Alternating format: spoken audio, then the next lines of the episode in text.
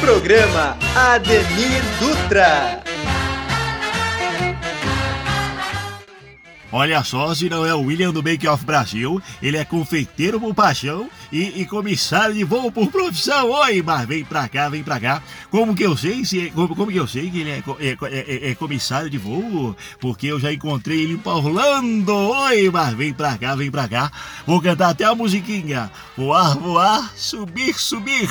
É com você, William. Vem pra cá, vem pra cá. Oi.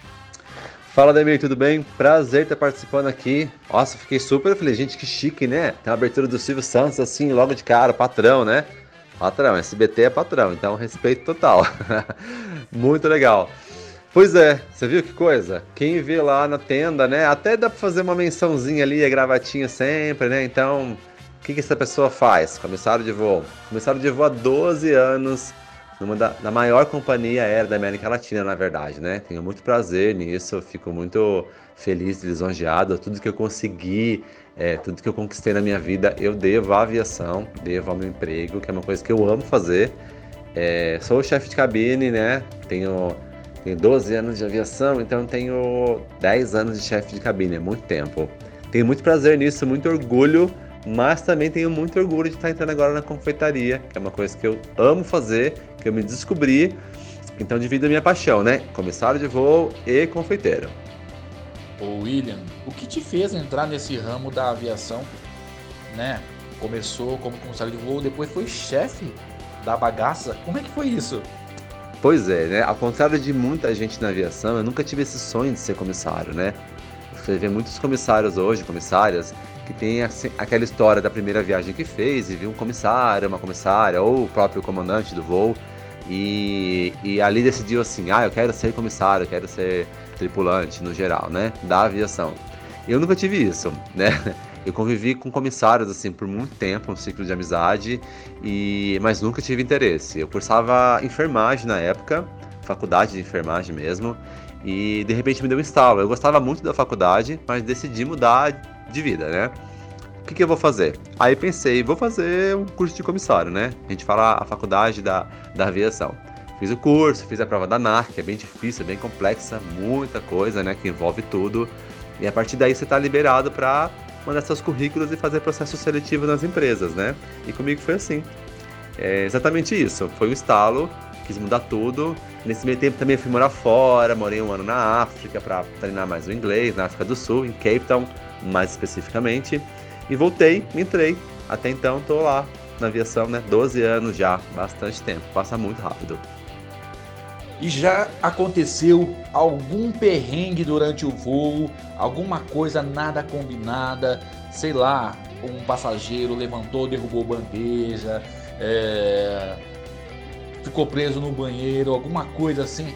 Conta pra gente. Meu, eu tenho 12 anos de aviação, né? Tem que ter muitos causos, muitos. então, desde ficar preso no banheiro até turbulência, derrubar bebida, então é a coisa mais comum do mundo, gente. Não só passageiro, como comissário também. Eu já tive isso. A gente fala que comissário que não derrubou bebida em ninguém ou perdeu horário no hotel, não é comissário ainda, né? Então já tive isso, já perdi horário sim, derrubei bebida sim. Mais de uma vez, confesso, né? Turbulência Pra ser sincero, cara, eu acho que sou muito sortudo, porque turbulência séria mesmo, séria, eu tive duas turbulências. Vi um voo indo para Montevidéu, que teve uma turbulência de céu claro, o comandante não viu no radar, então foi muito de repente, e foi uma turbulência bem grave, assim, de, eu digo de questão de dimensão da turbulência, mas ninguém se machucou, graças a Deus, né? Mas o avião ficou bem bagunçado, porque era durante o serviço de bordo, tudo voou, tudo caiu, foi uma gritaria, mas o comandante era muito bom, muito bom mesmo. É, retomou rapidamente, a gente depois fez os procedimentos pós-turbulência, né? Ver se todo mundo tava ok. Tirando o nervosismo e a bagunça que ficou no avião, tudo certo. Mas a aviação, olha, se for pensar aqui, parar para pensar, vão ter muitos casos. Emergência médica, né? Pessoas passando mal. É, agora, pouso de emergência, nunca fiz, graças a Deus, né? É, mas no geral, sim. Causos pequenos, vários. É, porque tem isso também. Muita gente não imagina os bastidores de um avião. Conta pra gente um processo de um comissário de voo. É, no trabalho mesmo, não é como chegou lá, mas estando lá. como que funciona esse processo que faz um comissário de voo, né, o dia a dia ali. Tem história sobre isso? Ah, legal você perguntar isso, viu, Dutra? Porque muita gente tem essa visão ainda que comissário de voo tá ali para servir a sua água, sua refeição ou carregar sua bagagem, o que é totalmente ao contrário disso, né? O comissário de voo, na verdade, é um técnico de segurança, né? A nossa função a bordo, primeiro de tudo, é garantir a segurança dos passageiros. A gente tem uma série de procedimentos pré-embarque, é, quando a gente está chegando no avião, as pessoas pensam que a gente está atrasado. Não, a gente está vindo de um voo às vezes, chegando num outro avião. Então, antes de liberar o embarque, tem todo um procedimento de segurança, checar equipamento, checar se estão funcionando corretamente, distribuir funções a bordo. Você faz todo um checklist de segurança a bordo da aeronave, né? Tanto de a parte visual como a parte de segurança, isso é feito por nós, né? Os comissários. Então, a gente tem todo um treinamento por trás de ser comissário, daquela aparência, usar um uniforme, estar alinhado. Isso, na verdade, é secundário, né? É uma, é, um, é uma identidade visual da empresa. Mas atrás disso tem é, treinamento de combate a fogo, sobrevivência no mar, primeiros socorros, é, enfim, uma série de coisas que a gente tem que estar capacitado é, para fazer a bordo, caso tenha alguma emergência, né, um pouso de emergência, uma emergência médica a bordo, até parte a gente tem treinamento sobre isso. Então é uma coisa muito complexa. Se você for parar para sentar aqui e conversar e te explicar, vai muito além. E tem coisas que eu não posso falar porque são coisas nossas de segurança, né? São coisas que são é, sigilosas para garantir exatamente isso que é primordial no avião, a segurança. Então, quando vocês verem aquelas pessoas bonitinhas ali, arrumadinhas, né? Sorrindo, quer dizer, espero que sempre sorrindo, né? Porque tem que estar tá sorrindo, você está recebendo as pessoas a bordo, é, transmitir tranquilidade. Pense que o serviço de bordo é uma coisa secundária, é uma cortesia da empresa, né? Para agradar o passageiro, para tornar essa viagem mais prazerosa. Carregar a sua bagagem, gente, ajuda os comissários também. Imagina, no avião tem às vezes 220 passageiros, né? Se nós pegarmos 220 bagagens, cinco vezes por dia, não tem coluninha que aguenta, né? Os amiguinhos todos saem de NSS. Isso são tudo bônus que a gente faz para agradar os passageiros, para ajudar as pessoas que têm dificuldades, né? Mas a bordo, a nossa função principal é garantir a segurança durante toda a viagem, desde o embarque, durante o voo e no desembarque, porque tudo pode acontecer alguma coisa. A aviação é super segura, mas as coisas podem acontecer de repente e você tem que estar pronto para isso. Vamos mudar de escala, então vamos mudar de assunto também. Quando começou a sua paixão em confeitar? Olha, doutora, acho difícil eu ser preciso nisso, mas se eu fizer uma análise mais crítica, eu acho que desde pequeno eu gostava de confeitaria.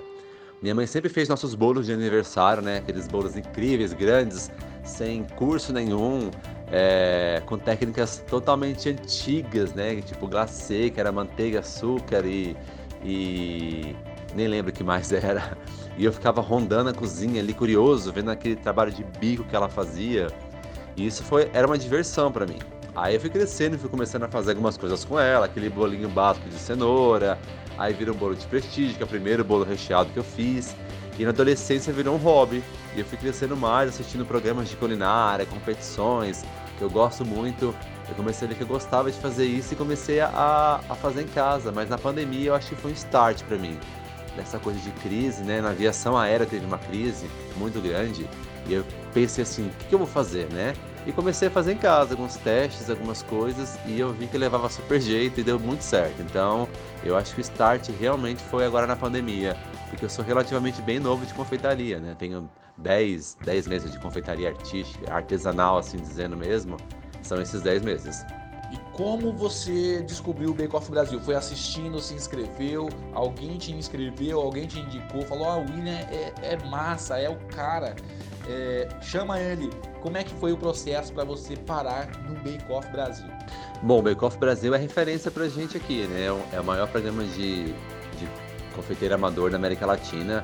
Né? Então todo confeiteiro dá aquela passadinha no Bake Off para dar uma olhada, né?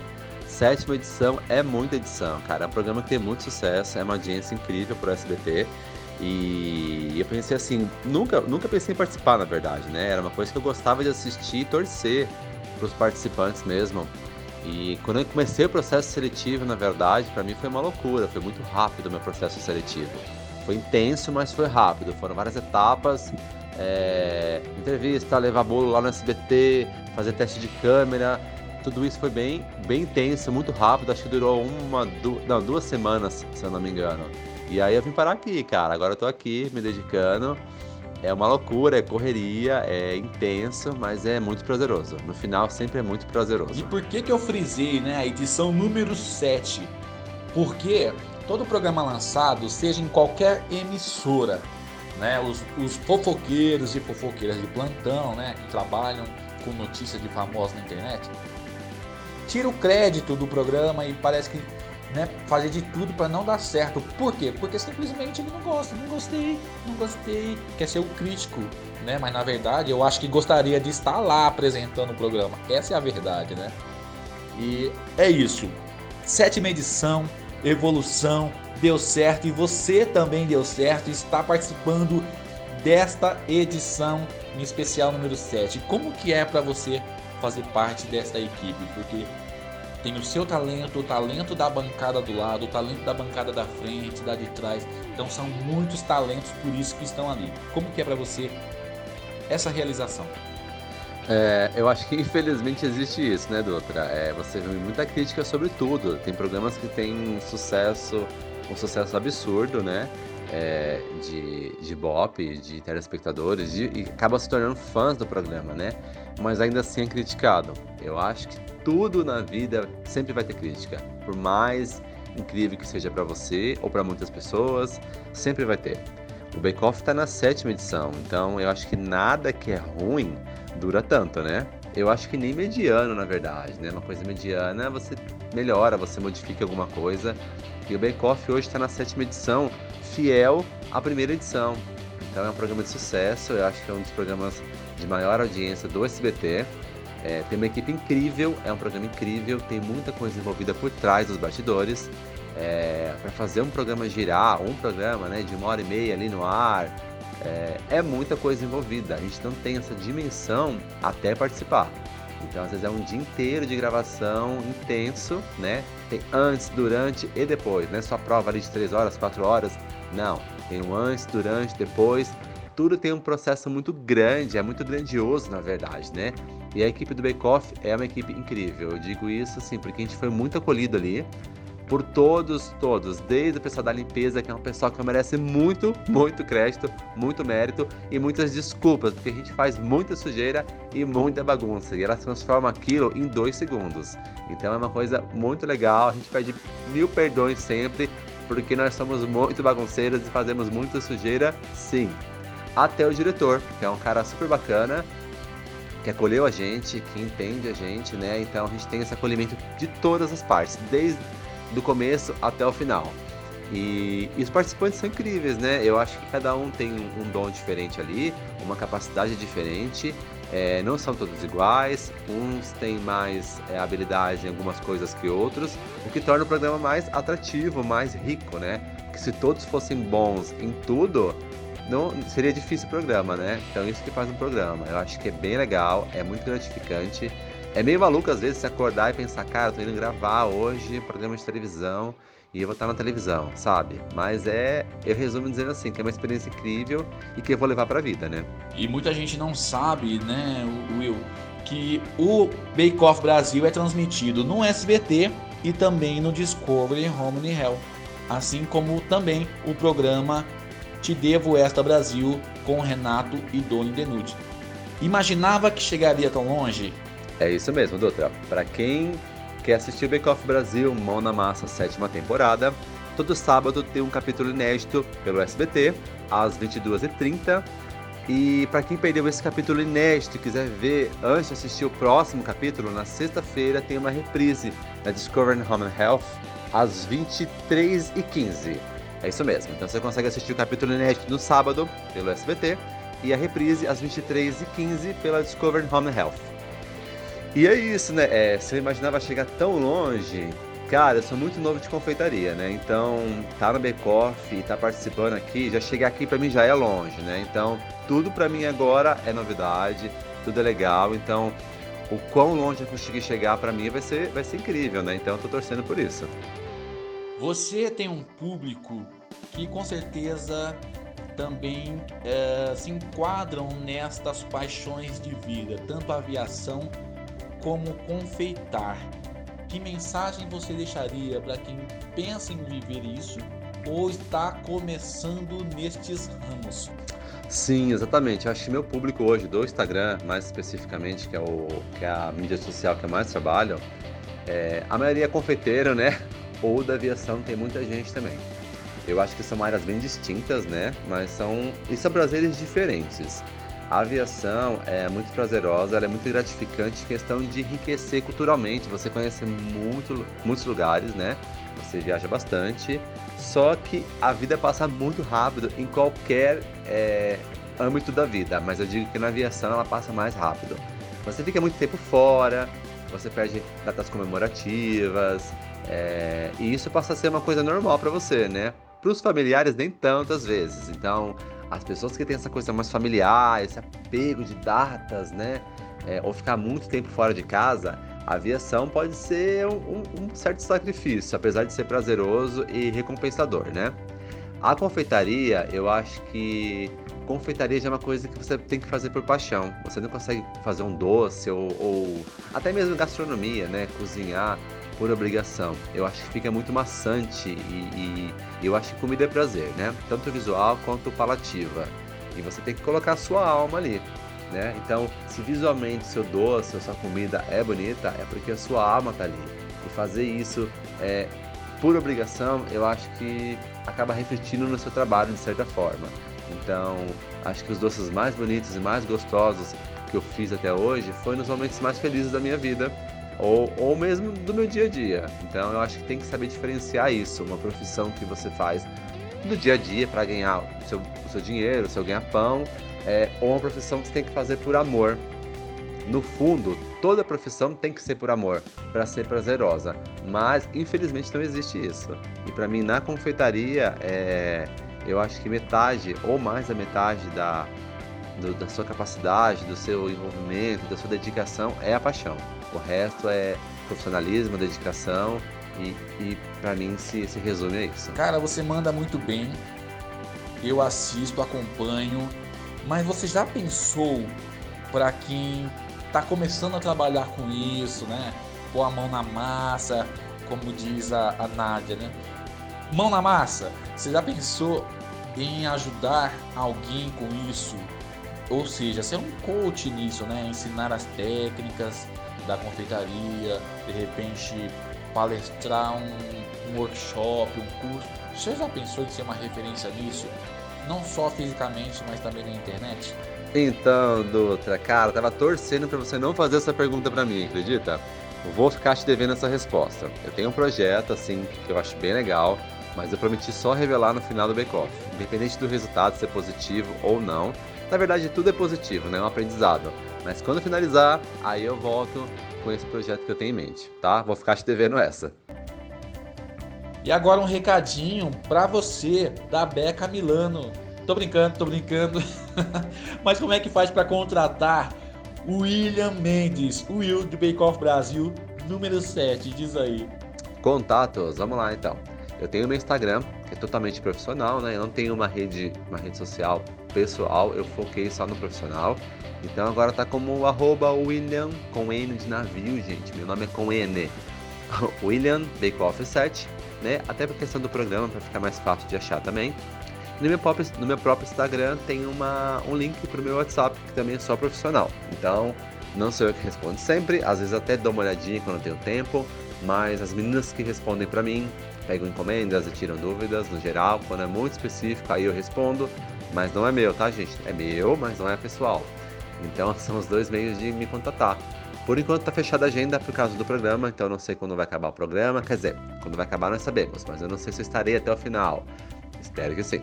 Então, por enquanto, deixei fechado por questão disso, para não deixar ninguém na mão, né? Não prometer uma coisa que eu não consiga fazer.